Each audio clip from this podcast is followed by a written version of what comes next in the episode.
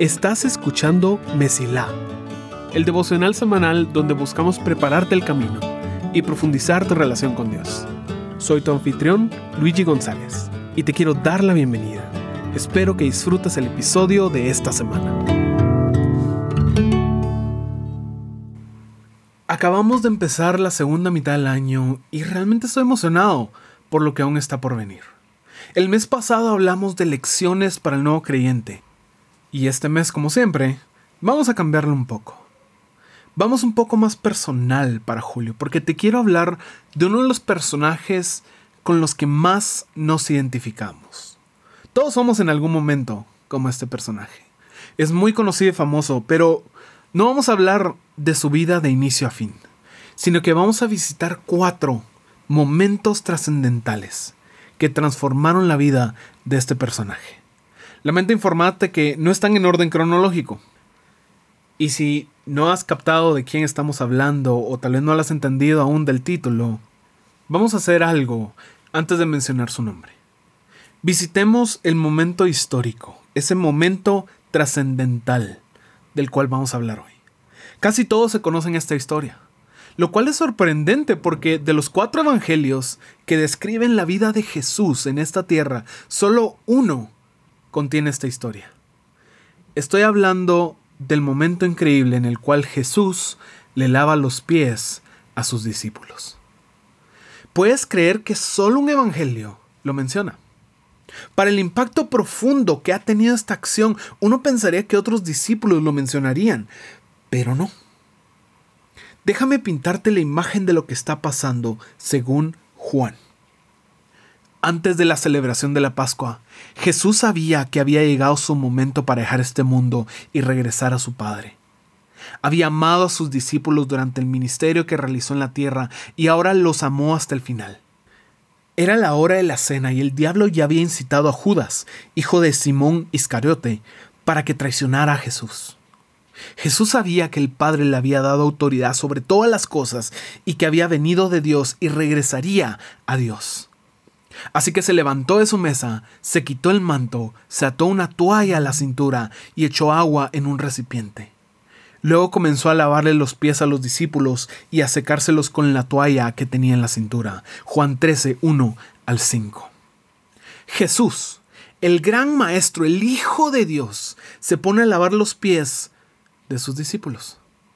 Es un momento de humildad, de enseñanza increíble a pesar de que de seguro marcó a todos los discípulos ahí presentes, hubo dos a quienes los transformó de manera especial. Primero, a Juan. Es el único que escribe al respecto. Y segundo, a nuestro personaje estrella, Pedro. Mira lo que dice en la historia. Cuando se acercó a Simón Pedro, este le dijo, Señor, ¿tú me vas a lavar los pies a mí? Jesús contestó, Ahora no entiendes lo que hago, pero algún día lo entenderás. No, protestó Pedro, jamás me lavarás los pies. Si no te lavo, respondió Jesús, no vas a pertenecerme. Entonces lávame también las manos y la cabeza, Señor, no solo los pies, exclamó Simón Pedro. Juan 13, 6 al 9. Ah, Pedro, ¿cuántas veces no somos como Pedro? saltando de un extremo a otro. Pero en fin, dos personas a las cuales les impactó. Solo uno escribió al respecto y solo uno tuvo una reacción tan negativa al acto. Y tal vez te preguntes por qué a estos dos los impresionó tanto. Bueno, el Evangelio de Mateo nos da una pista al mencionar que Jesús envió a unos discípulos a preparar el lugar donde iban a cenar. Es Marcos quien nos informa que Jesús envió a solo dos de sus discípulos para preparar el lugar. Pero Lucas, siempre tan confiable el doctor Lucas, Lucas es quien nos confirma a quienes envió Jesús.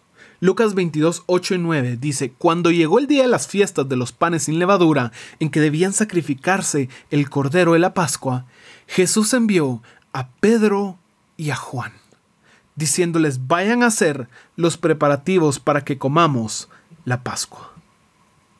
Dos discípulos, Juan el que lo escribió, y Pedro, el que protestó. Y para llegar a entender por qué protestó Pedro, tenemos que recapitular quién era él. Pedro era un pescador, un hombre simple, a quien Jesús llamó un día para seguirle. Tienes que entender que los maestros de la ley eran los más respetados de la cultura. Es como si alguien famoso se te acercara y te diera la oportunidad para cambiar toda tu vida. Ese famoso sígueme lleva consigo la connotación de que el rabí, de que Jesús tenía fe de que tú podías llegar a ser lo que Él hace, que tú podías llegar a ser como Él, que tú serías buen sucesor. Ahora Pedro ya no era un simple pescador, su vida ya no era normal. Esta era su oportunidad para recibir el honor que no había tenido por años. Por esta razón, la vida con los discípulos era una constante competencia para ver quién era el mayor de ellos. Constantemente le preguntaban a Jesús que estableciera una jerarquía y hacían lo posible para que Jesús, su maestro, lo reconociera como los discípulos principales. Pedro no solo era arrebatado, porque sí lo era, sino también quería impresionar a su maestro. Esta era su oportunidad y cuando llegaron a la última cena, Pedro ya está dentro del círculo cercano. Es de los tres principales. ¿Te imaginas ese momento en el cual Jesús les dijo que fueran con Juan? ¡Wow! A nosotros dos, los principales. Jesús personalmente nos ha encomendado la misión de preparar el lugar donde vamos a celebrar la Pascua, una de las fiestas más importantes. ¡Qué honor! Pedro en este momento estaba volando es todo lo que él había soñado. Y aquí te tengo que mencionar una de las costumbres del tiempo. Cuando tenías invitados, era costumbre lavarles los pies si era mayor rango que tú, especialmente para una fiesta religiosa. La pregunta, de alguna forma, seguro surgió entre Juan y Pedro. En la versión chapina, ¿vos? ¿Y le lavamos los pies? No, si son nuestros compañeros, ¿por qué les vamos a lavar los pies? Ni que fueran de mayor rango que nosotros. Esa es nuestra traducción oficial, por cierto. Pero imagina lo que ambos pensaban, especialmente Pedro. ¿Cómo iba a ser que Pedro, siendo de los discípulos principales, habiendo luchado tanto tiempo por esta posición de liderazgo y respeto, se iba a tirar al piso a lavar los pies de su competencia? Jamás. Jamás en la vida voy a lavarle los pies si yo estoy encima de ellos. No lo hicieron. Se creyeron demasiado importantes. Y luego ven que Jesús se levanta. Luego ven que se quita el manto y se ata una toalla a la cintura. Y luego ven cuál es su intención. Jesús, el Hijo de Dios, el Mesías prometido que el pueblo esperado por siglos se arrodilla y empieza a hacer lo que ellos no quisieron hacer. ¿Entiendes entonces por qué cuando llega con Pedro, él salta y dice, jamás me lavarás los pies? ¿Te imaginas la vergüenza que pasaba en su mente? Decía, yo apenas estoy arriba de mis compañeros. Me he esforzado por llegar hasta aquí y yo no le lavé los pies y mi maestro, quien no solo está tan arriba de mí como rabí, sino como Dios se digna a sí mismo a bajar al piso para servirme a mí. Jesús le explica la importancia de este momento y Pedro lo acepta, hasta se va al otro extremo. Y luego, como para darle el golpe final, Jesús habla una última vez. Dice, Después de lavarle los pies, se puso otra vez el manto, se sentó y preguntó, ¿Entienden lo que acabo de hacer? Ustedes me llaman maestro y señor, y tienen razón porque es lo que soy. Y dado que yo, su señor y maestro, les he lavado los pies, ustedes deben lavarse los pies unos a otros. Les di mi ejemplo para que lo sigan. Hagan lo mismo que yo he hecho con ustedes.